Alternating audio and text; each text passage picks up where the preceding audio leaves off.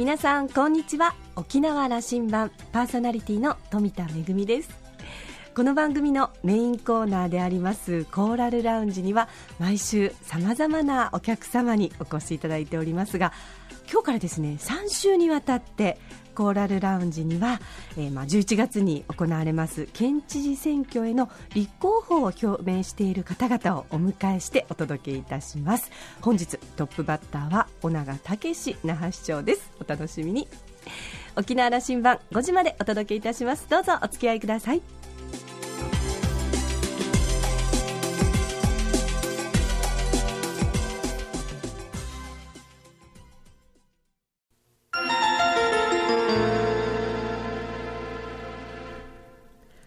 那覇空港のどこかにあると噂のコーラルラウンジ。今週は那覇市長の尾長武さんとラウンジ常連客で沖縄大学地域研究所特別研究員の島田克也さんとのおしゃべりです。尾長さんは1950年生まれ那覇市のご出身です。2000年の那覇市長選で初当選し現在4期目を務めていらっしゃいます。那覇市長としての市政運営その手腕は与野党を問わず大変高い評価です。視聴者や市民スタジアムなどのハード整備環境ごみ問題市民との共同によるまちづくりなど数々の政策を推進し実現しました。今回11月に行われる県知事選挙への立候補を表明しています。注目を集めているのはご本人が訴えているイデオロギーからアイデンティティへという主張。そして普天間基地は県外へ辺野古に基地は作らせないという政策。そのあたりを含め知事選に挑む思いを島田さんに語っているようです。それではどうぞ。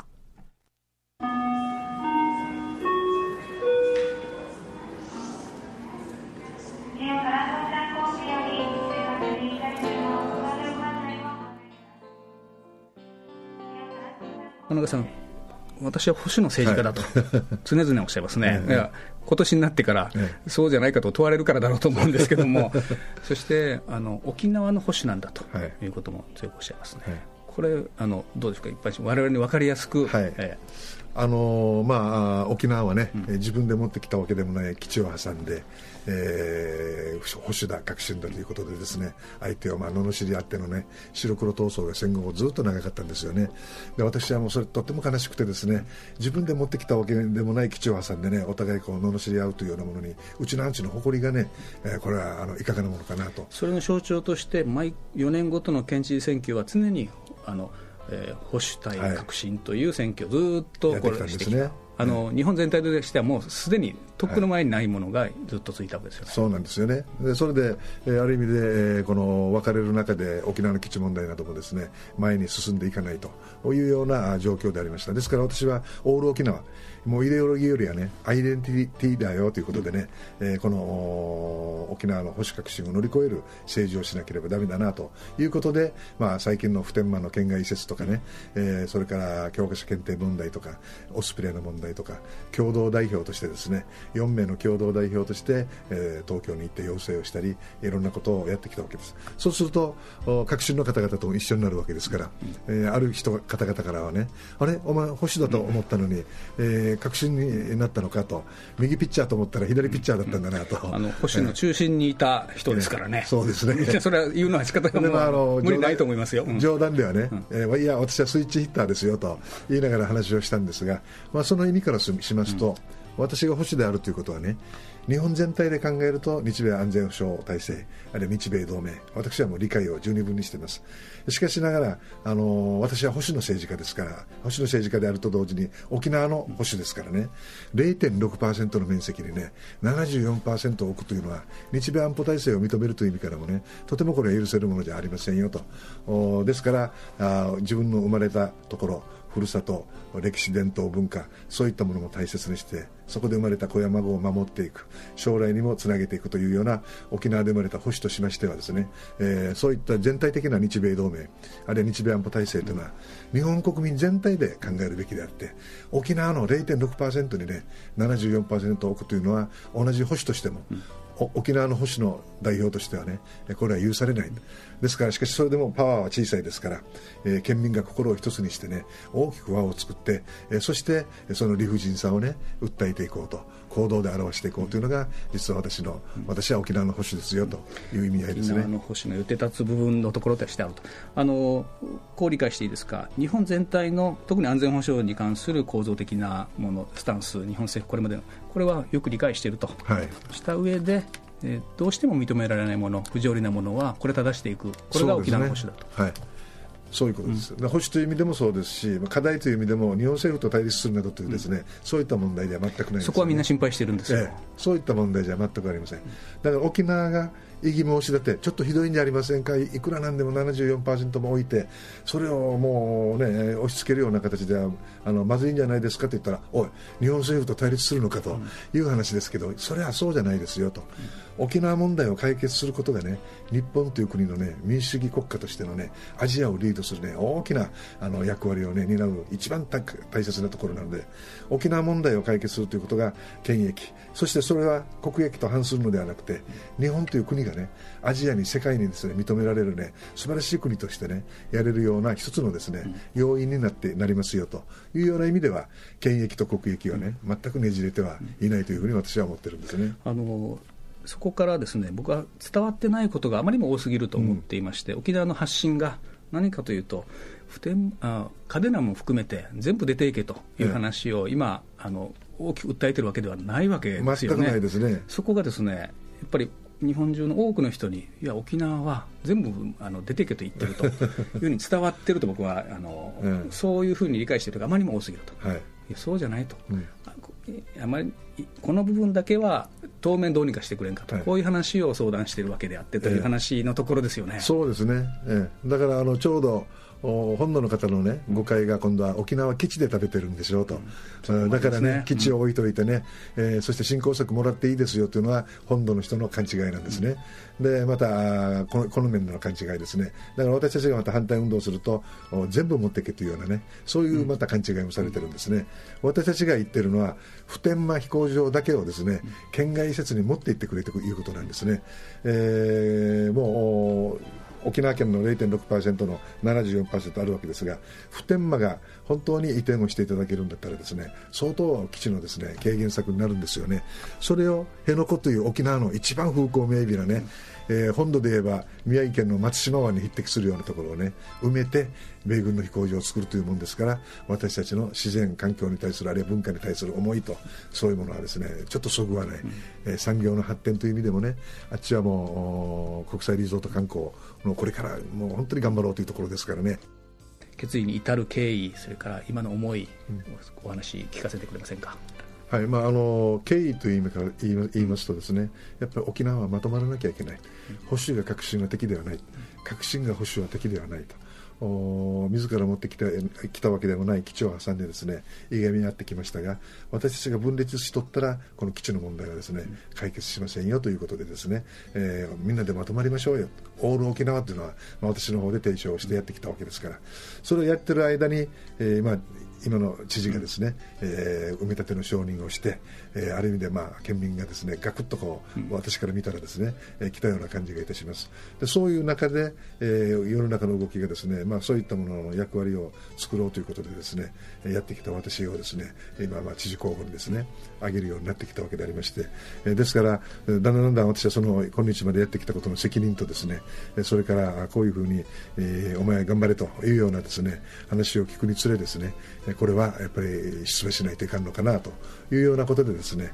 えー、まあ今回知事選に出馬することを決意したわけですね。あの4年前はその今現職の中山知事のその後援会長でいらっしゃった選対本部長、ね、選対本部長か、はい、あのだから政策的には大きな、あの時点では違いなかった、もちろんなかったわけですよね。特にはあの普天間の県外移設も一緒にね、はい、作り作った、うん、あの政策でしたからね。はい、で特にそしてまたそこはあの保と分かったとい。うのがある。でただその他の21世紀ビジョンだとか、経済政策だとか、中山さんがこう進めてきたこと、ここへはどうですか、あのこれ、どういう評価を見ておられます、はい、これはあの私もご一緒してやってきましたので、うん、いわゆる50名ぐらいの各界各層の代表でやりましたが、私も市長会代表でずっとその審議会には、うん、入っておりましてね、えー、ですから21世紀ビジョンはまさしく、えー、ご一緒して、えー、沖縄県各界各層とともどもにですね作ったことでありますから、これについての違いはですね、えー、ほとんどないと思います。一つ違いがもしかしてあるかと思うのは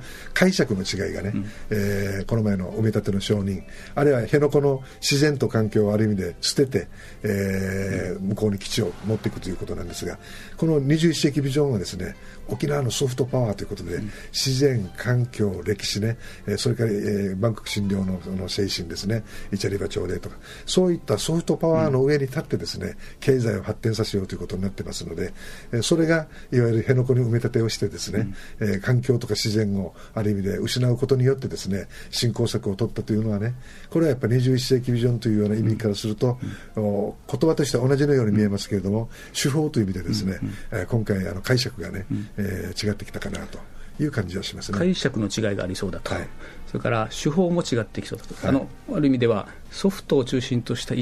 軸石が軸足がここにあるか、うん、あるいはそのハード的なもの、見えやすいものにあるかというような違いが起きるかもしれませんどっちかというと、ある意味で今というものね、うん、一過性というようなものに、ね、力点が置い。て、うん、沖縄がこの何百年にわたってですね、えー、この悠久の世界の中でね、築き上げてきたね、沖縄らしいこの亜熱帯の中でのア民族ですよね、まあ、そういったようなものの中で出てきたパワーみたいなものがですね、今、沖縄を押し上げてるんです。アジアに大変近いのはですね、そういった沖縄の県民らしさがですね、アジアの方々とですね、とってもあのいい形で、えー、手が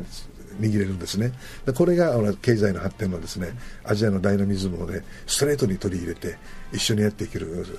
機運になっていると思いますね。あのとはいえそこの部分は大きく言えば変わりはないんだと、はい、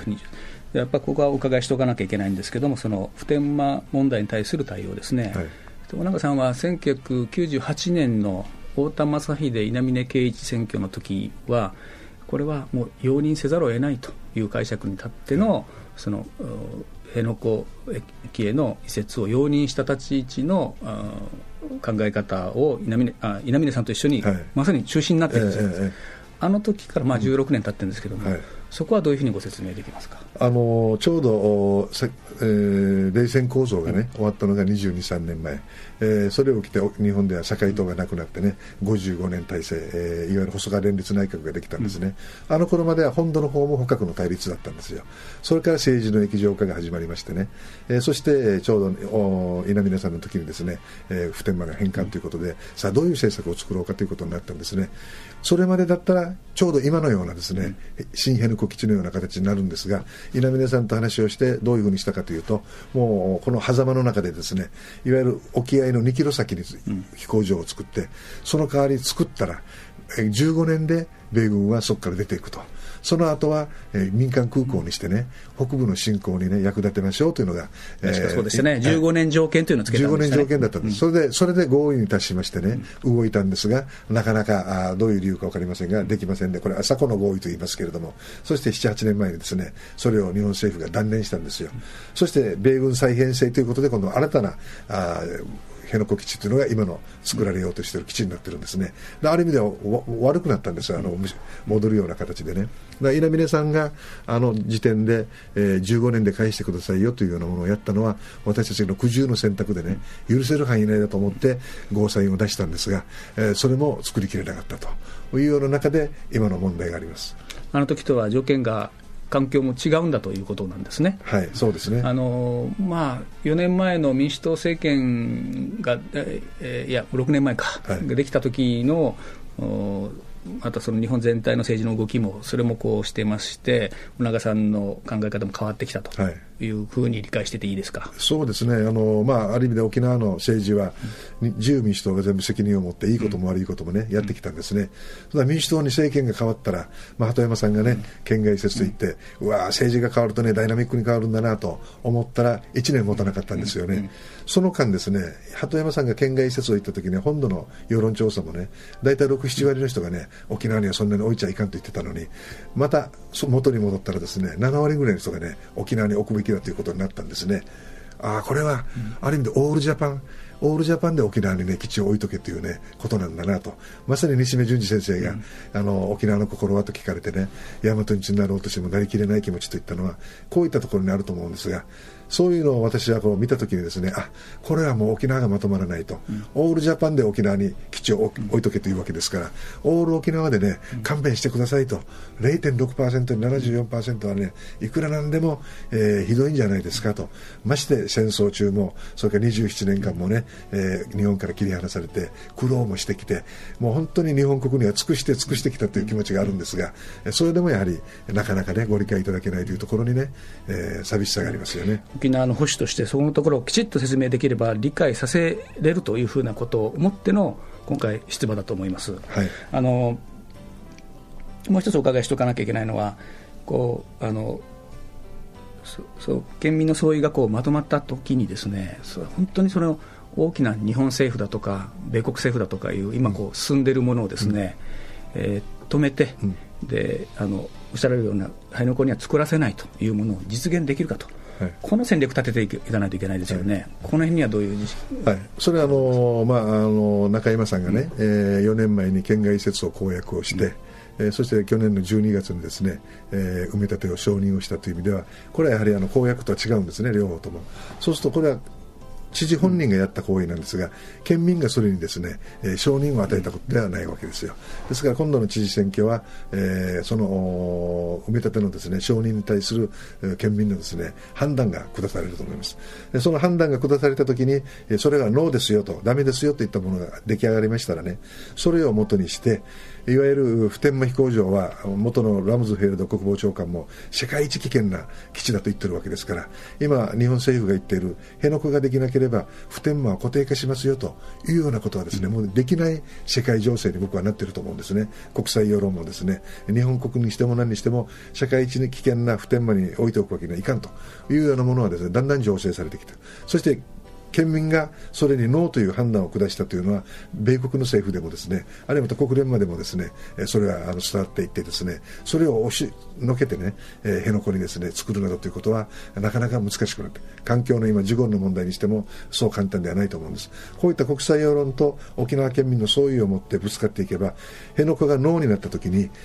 普天間のですね、じゃあ普天間は固定化しますしますということにはね、なり得ないというのが私のですね、あの強い今信念なんですね。これを20年、30年固定化したら、これはですね、日米同盟と日米安保体制というのが、えー、この砂上の楼閣にね、乗っかってる。ひとたび事件、事故が起きたらですね、また吹っ飛んでしまうという意味ではね、えー、私は固定化できないそういう中から県外移設というようなものがですね出てくるというふうにあの見ています。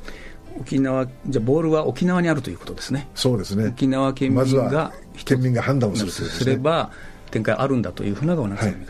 あのおっしゃる通りな部分で言えば安全保障というのはこれは嘉手納という、ね、あのもうあの圧倒的なパワーが担っているわけであって、はい、その他のことは戦略的に、戦術的にやれることであって、うん、沖縄側は嘉手納のことをどうこう今言ってるわけではないわけですよね。そうですね。あのそれこそ、砂上の楼閣とおっしゃったのは、そこ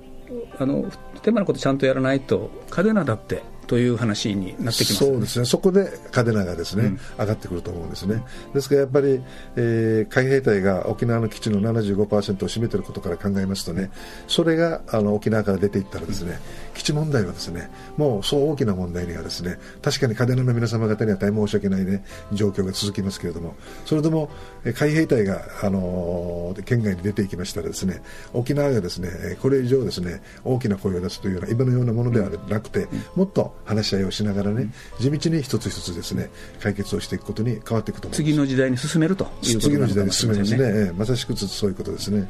あのあと政治信条は身を捨ててこそ浮かぶせやれ、はい、それからあの徳川家康の言葉も好きなんですね。そうですね。あの人生は重荷を負って遠き道を行くがごとしというのが、まあ、一つあって、この辺からあのこう、まあ、人生に臨むにあたってですね県民に向けに約束というようなことでのお話を最後にしていただけませんか？はい。まあ、あの今言う冬季道を行くが今年というのはもう戦後70年ねあって私も親父が政治家でしたから小学校から関わってきてますのでね。そういったようなものでですね、えー、その70年という重みをねまず考えながら今というまた新しい歴史の1ページを開くときに、まあ、星である私がですねある意味でオール沖縄ということで、えー、ちょっと沖縄県民からするとですね評価される部分とですねうんって分からない部分があると思うんですがこれを私は身を捨ててこそね、浮かぶせもあれと。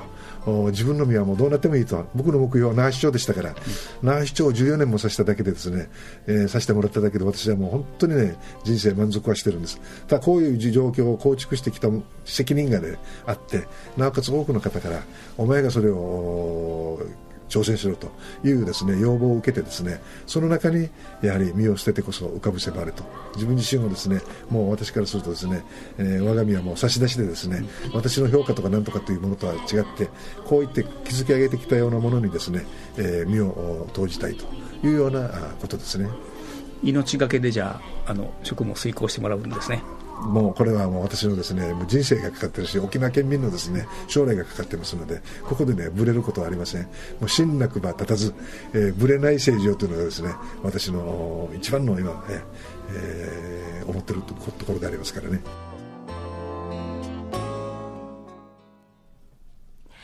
沖縄の保守ということを強調されていましたね。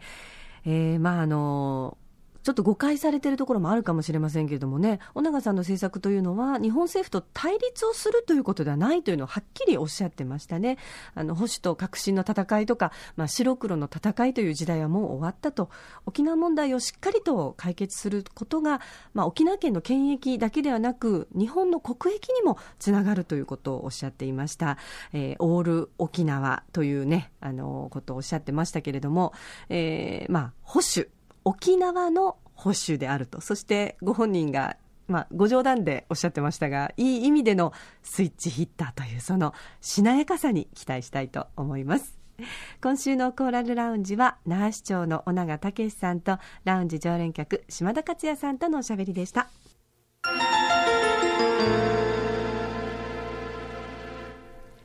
めぐみのあしゃぎだよりのコーナーです。今日はですね、沖縄県立博物館美術館で行われております展示会、9人だのお話ですよ。えー、まあ沖縄、琉球はですね、中国と大きな大きな関わりがありました。えー、久米村と書いて9人だと読みますけれども、中国からの渡来人を中心として構成されたコミュニティで、え、まあ政治、経済、文化的な面から琉球と中国、アジア諸国をつないで、琉球王国の外交や学問、文化の振興を支えました。その展示会が10月19日まで、えー、沖縄県立博物館館、美術館の企画展として行われていますよ。えー、大人の方が500円、高校生、大学生の学生は300円、小学生、中学生200円と大変あのね、あの、お手頃な料金で、えー、琉球と中国の歴史を知ることができますので、ぜひお出かけください。企画展、国人だのお話、めぐみのあしゃぎだよりのコーナーでした。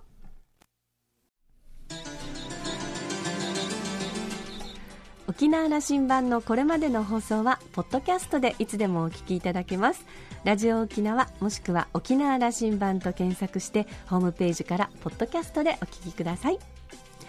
沖縄羅針盤今週も最後までお付き合いいただきましてありがとうございました。そろそろお別れのお時間です。パーソナリティは富田恵でした。それではまた来週。